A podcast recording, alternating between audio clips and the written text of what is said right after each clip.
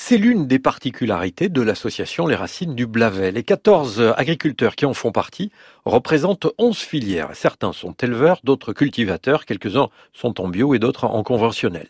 Leur objectif commun est d'interroger leur façon de travailler et l'impact de leur métier sur l'environnement.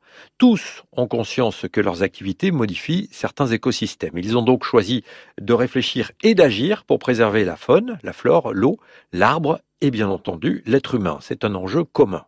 L'association existe depuis 2020. Elle a déjà testé plusieurs actions, notamment des plantations de haies, des créations de mares, de talus, de l'agroforesterie, la limitation des labours pour préserver la vie du sol.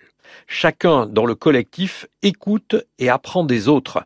Bio et conventionnel se parlent et échangent sans jugement de valeur. C'est inscrit d'ailleurs dans le règlement de l'association et c'est un argument majeur pour la crédibilité du projet. L'autre versant des racines du Blavet, c'est de travailler avec des associations naturalistes et des acteurs du territoire avec toujours une vision large et globale des interventions. Après deux ans de tests et de mise en place de leur structure, ils cherchent aujourd'hui des financements pour leurs actions. Ils viennent de lancer un appel pour trouver des entreprises et structures qui souhaitent investir dans les projets.